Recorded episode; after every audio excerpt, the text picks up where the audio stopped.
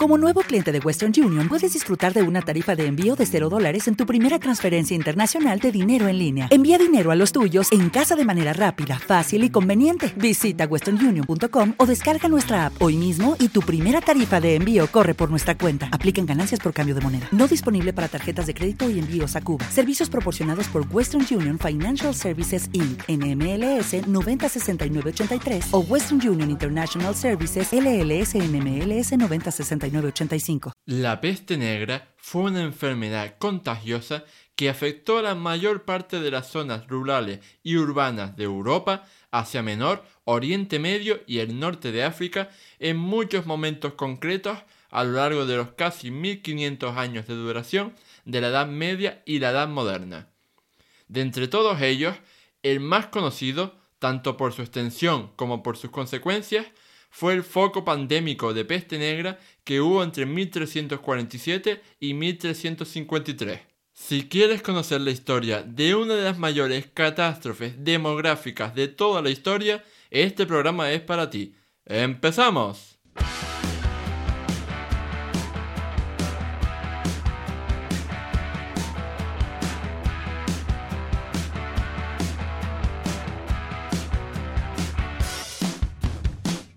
Muy buenas a todos y bienvenidos al episodio 9 del podcast Historia, el programa con el que cualquier persona puede aprender sobre historia independientemente de su formación o nivel de conocimientos previos. Soy Oscar Hernández, historiador y divulgador histórico. Me puedes leer en mi web Historia y puedes seguirme y contactar conmigo en mis perfiles en Facebook, Twitter e Instagram. Yo creo que a estas alturas ya te habrás dado cuenta de que la historia medieval no es mi favorita, ya que he esperado hasta el programa 9 para dedicarle un episodio. Pero bueno, el que sea historiador no significa que me tengan que gustar todas las épocas históricas, ¿no?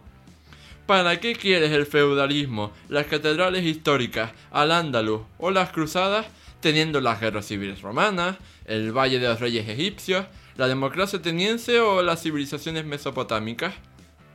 Ya fuera de bromas, tengo que decir que la peste negra del siglo XIV es un tema que me ha gustado desde que estaba en la carrera. Así que no duden ni por un momento sobre cuál debería ser el primer asunto que debería abordar cuando hiciera un programa medieval. También es por una cuestión comercial, no lo voy a negar, porque esta clase de temas siempre son atractivos de conocer para el gran público. Y ahora no tanto, pero hace un año y medio, cuando empezamos a sufrir los estragos de la pandemia de coronavirus en España, yo fui uno de tantos divulgadores históricos que se lanzaron a hacer divulgación de historia de las enfermedades, pues lo que más triunfaba en ese momento. Así que ya, sin más dilación, vamos a resolver algunos de los interrogantes que rodean a la historia de la peste negra. En primer lugar, ¿qué fue exactamente la peste negra? Hay que aclarar que fue una enfermedad contagiosa cuyo agente biológico transmisor era un bacilo, la Yersinia pestis. Este bacilo se encontraba en las pulgas y otros parásitos de las ratas grises y negras y otros roedores como las marmotas o las ardillas, aunque no podemos descartar que hubiera otras procedencias. También cabe destacar que la enfermedad tuvo tres variedades, la pulmonar, la septicémica y la bubónica. La pulmonar, provocada por el paso del bacilo a los pulmones y manifestada por síntomas como la tos continua y los escupitajos de sangre, acababa con más del 90% de los afectados.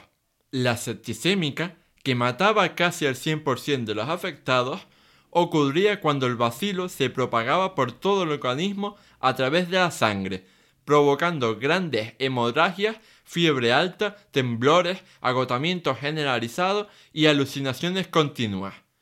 Por último, la bubónica, la más común y que mataba a un 50-75% de los afectados, dio nombre a la peste negra debido a los bubones o bubos o bultos ovalados o redondos de color azul oscuro, casi negro, surgidos preferentemente en la ingle, el cuello y las axilas. En su momento no se pudo hacer mucho, pero en el presente, gracias a la ciencia moderna de la epidemiología, se ha podido establecer una serie de plazos estables sobre las distintas fases de la epidemia. Los cálculos recientes estiman que pasaban en torno a 20-28 días entre la introducción de ratas infectadas en una comunidad y las primeras muertes de humanos enfermos, que previamente llevaban 3 o 5 días incubando la enfermedad y 3 o 5 días con la manifestación de sus efectos. Solucionada esta primera gran pregunta, pasemos a hablar un poco sobre su procedencia, o mejor dicho, sobre las teorías de su procedencia, ya que a día de hoy todavía se desconoce el origen exacto de la peste negra, tanto a nivel universal como a este nivel concreto del siglo XIV.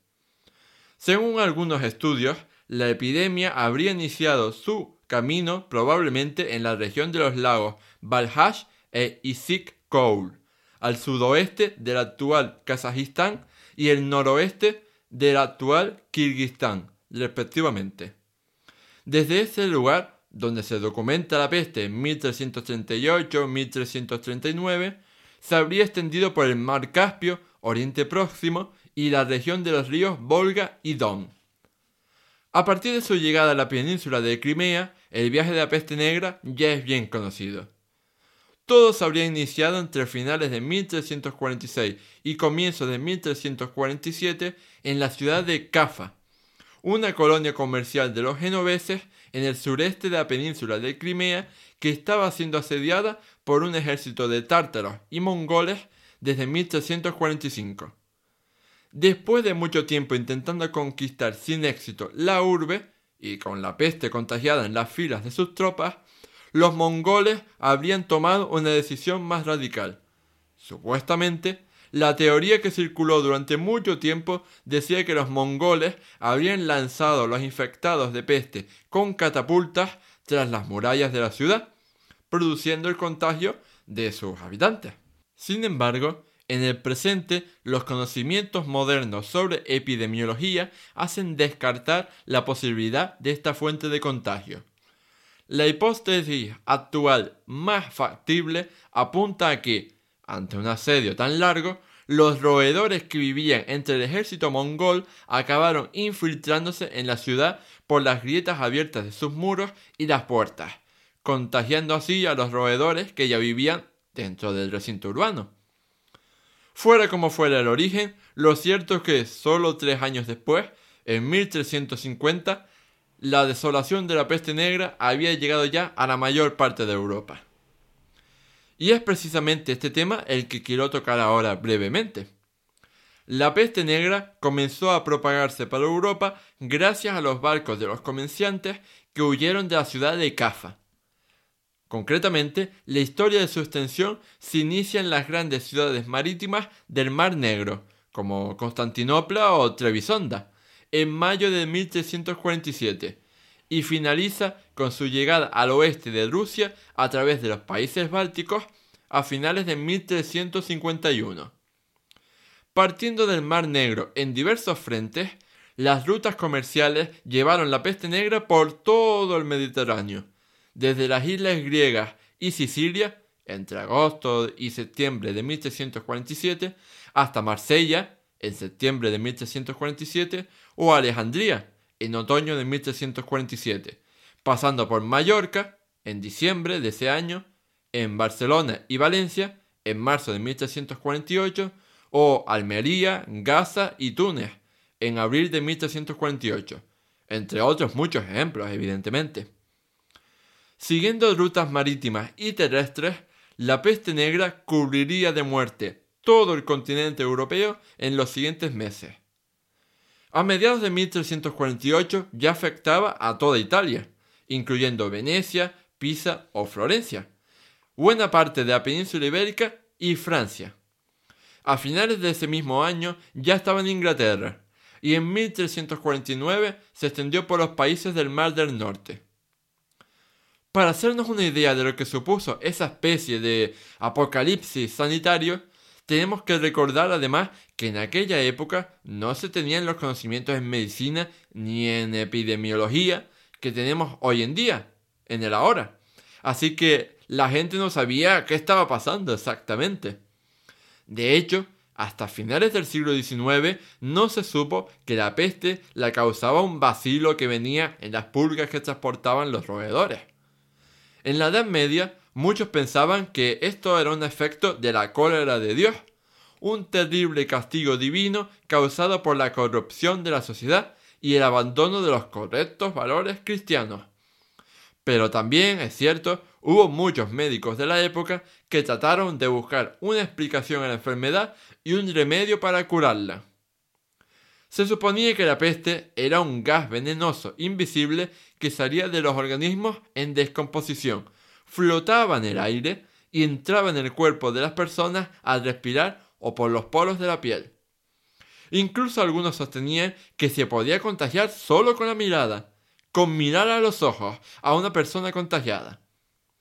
Frente a esta amenaza, lo que más se recomendaba a la gente es simplemente que huyera, que se fuera a un sitio donde no estuviera muriendo la gente de forma desatada. Pero oye, si eras del 95% de la gente que no tenías medios económicos para marcharte de vacaciones obligatorias un tiempecillo, se recomendaba, por ejemplo, ventilar las casas abriendo las ventanas, pero solo a los vientos del norte, pues se pensaba que eran los vientos del sur los que traían este, este virus tan dañino, este veneno. También se purificaba el aire con el humo de plantas aromáticas. Se limpiaban las calles para que los malos aires no encontraran fácil difusión. Se impedía la entrada en las ciudades de personas infectadas se aplicaban todo tipo de mejunques y pociones supuestamente curativas a los enfermos, se les hacían sudoraciones y sangrías, etc. Asimismo, los médicos creían imprescindible estirpar los bubones para salvar la vida del apestado.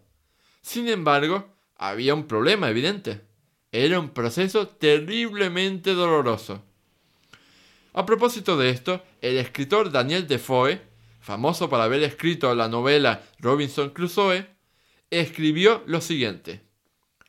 Cuando los bubones se endurecían y no reventaban, se hacían tan dolorosos que eran como el más refinado de los tormentos.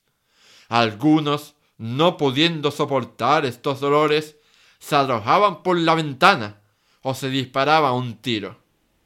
Cuando estos bubones se endurecían, se intentaban reventar, y en caso de no conseguirlo, los abrían o sajaban de una manera terrible, de modo que muchas personas murieron rabiando como locos por el dolor.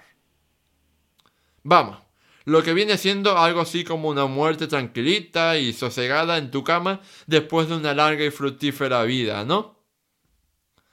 Bueno, hagamos un breve repaso de cómo vamos hasta ahora. Hasta ahora hemos hablado de qué era exactamente la enfermedad, de sus variedades, de las teorías de su origen y de su extensión por toda Europa, o de las formas que existieron para combatirla. Así que solo falta resolver un interrogante, sus consecuencias.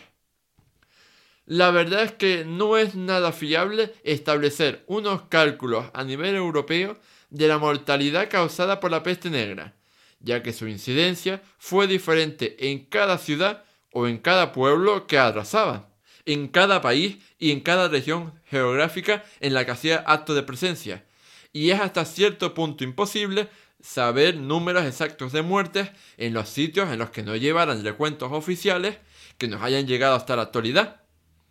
Si en el siglo XXI, con todos los medios que tenemos a nuestro alcance, se cree que las cifras oficiales de afectados y muertos por el coronavirus son más bajas que las cifras reales, imagínate en el siglo XIV.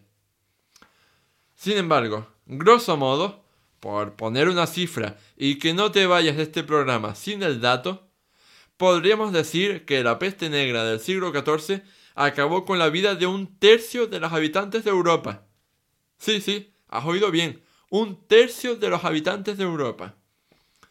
Evidentemente, esta cifra es inferior o superior según zona. Por lo que sabemos, Inglaterra, por ejemplo, perdió en torno a un 25% de su población, mientras que en Navarra se acercó al 50%. No sé ustedes, pero a mí me parece que debió ser lo más terrorífico y hasta apocalíptico que se me pueda ocurrir. Solo imaginarme que vivo en Navarra y que la mitad de gente que conozco a mi alrededor muere de la misma enfermedad y que encima no tenemos conocimientos médicos para remediarlo, me dan temblores de miedo. Y aún así, las demográficas solo fueron una categoría de las consecuencias múltiples que tuvo la epidemia. Más allá de estos números de bajas, la consecuencia precisamente más grave que hubo es que, después de esta primera visita, la peste se instaló en Occidente. De esta manera, durante la segunda mitad del siglo XIV y las primeras décadas del siglo XV, se sucedieron nuevos brotes de la enfermedad cada 10 o 15 años. Este hecho imposibilitó que las comunidades humanas, ya sean urbanas o rurales, recuperaran sus niveles de población previos a la peste hasta casi un siglo después del inicio de la misma. Las siguientes centurias tampoco fueron un camino de rosas, no se crean, ya que sabemos, por ejemplo, de un brote de peste que mató a casi 300.000 personas, que se dice pronto, en la Italia del primer tercio del siglo XVII. Como es evidente, esta caída demográfica continuada agravó la ya existente crisis económica general del siglo XIV a consecuencia de la caída del rendimiento agrícola, la subida de los precios y el aumento del hambre. Perder un cuarto, un tercio o hasta la mitad de la población de un lugar significaba que, bueno, no había mano de obra suficiente para trabajar la tierra o llevar a cabo las actividades comerciales necesarias para el resurgimiento de la economía. Ello trajo consigo el abandono de los campos, el descenso de la producción y los precios del grano, el alza de los salarios el aumento de la brecha económica entre ricos y pobres y numerosísimas revueltas sociales. No sería hasta mediados del siglo siguiente, entre 1440 y 1460, cuando la recuperación empieza a notarse de verdad. La reocupación de las tierras, el incremento de la producción y la subida demográfica, favorecida por el alejamiento momentáneo de la peste, nos confirman que la sociedad europea estaba avanzando a buen ritmo en su recuperación. No obstante, a nivel psicológico, la peste había calado muy profundamente en la mentalidad de los europeos. Es a partir de la peste negra cuando aparece el miedo, la angustia existencial, la presencia de la muerte en la realidad cotidiana, la radicalidad de las sectas religiosas y la violencia contra archivos expiatorios como los ricos, o las minorías sociales, como los judíos. Todos los cambios sociales, económicos, políticos y culturales provocados por la peste negra y por otros acontecimientos de este siglo presagiaban la llegada de un nuevo mundo, la Edad Moderna. Antes de dar por finalizado este programa, quería iniciar una costumbre que quiero implantar en todos los episodios que grabe a partir de este momento, y es dar alguna recomendación bibliográfica. De esta manera, si quieres ampliar notablemente lo aprendido de forma muy breve y resumida en este podcast o en el artículo que tengo sobre el tema en mi web, podrás recurrir a estos libros. En este caso, voy a recomendar La peste negra, 1346-1353, la historia completa, publicado por Ole Benedictov en la editorial Acal porque, tal y como nos avanza el título, es una completa y detallada obra de referencia para todo aquel que quiera estudiar este proceso. También eh, no me podía acabar este programa sin recomendar pues, eh, cualquiera de los manuales de historia medieval, eh, de estos manuales que se utilizan en la universidad, porque en ellos obviamente dedican un apartado a la peste negra y es una forma muy sintética y muy amena y didáctica de aprender eh, sin tener que meterte de lleno en un libro que a lo mejor tiene varios cientos de páginas y a lo mejor es eh, demasiado grande para ti. En este último sentido, eh, quería recomendarte también que accedieras a cualquiera de las revistas de divulgación histórica que se venden en los kioscos, porque este tema suele ser abordado por ellas y creo que es una manera magnífica de empezar sobre el tema y de fijarte en la bibliografía que usan los autores al final para poder ampliar el tema por tu propia cuenta. Bueno, ahora sí que ha llegado el final del programa 9 de Historia. Espero que este pequeño aporte te haya servido para conocer un poco más a fondo la historia de una de las peores tragedias de toda la historia universal. Si quieres expresar qué te ha parecido este podcast, darme alguna sugerencia sobre temas a tratar en el futuro o recomendarme algún libro que deba leer, ya sea sobre la peste negra o sobre cualquier otro tema histórico, no dudes en dejarme un comentario. Dicho todo esto, no me queda más que invitarte a darle a me gusta, a puntuarnos con 5 estrellas si nos escuchas desde Apple Podcast, a suscribirte al canal si nos escuchas desde YouTube, a suscribirte también al programa en todas las plataformas de podcast en los que estamos y a compartirlo en tus redes sociales para que llegue al máximo público posible. Nos vemos en el próximo programa de historia. ¡Hasta luego!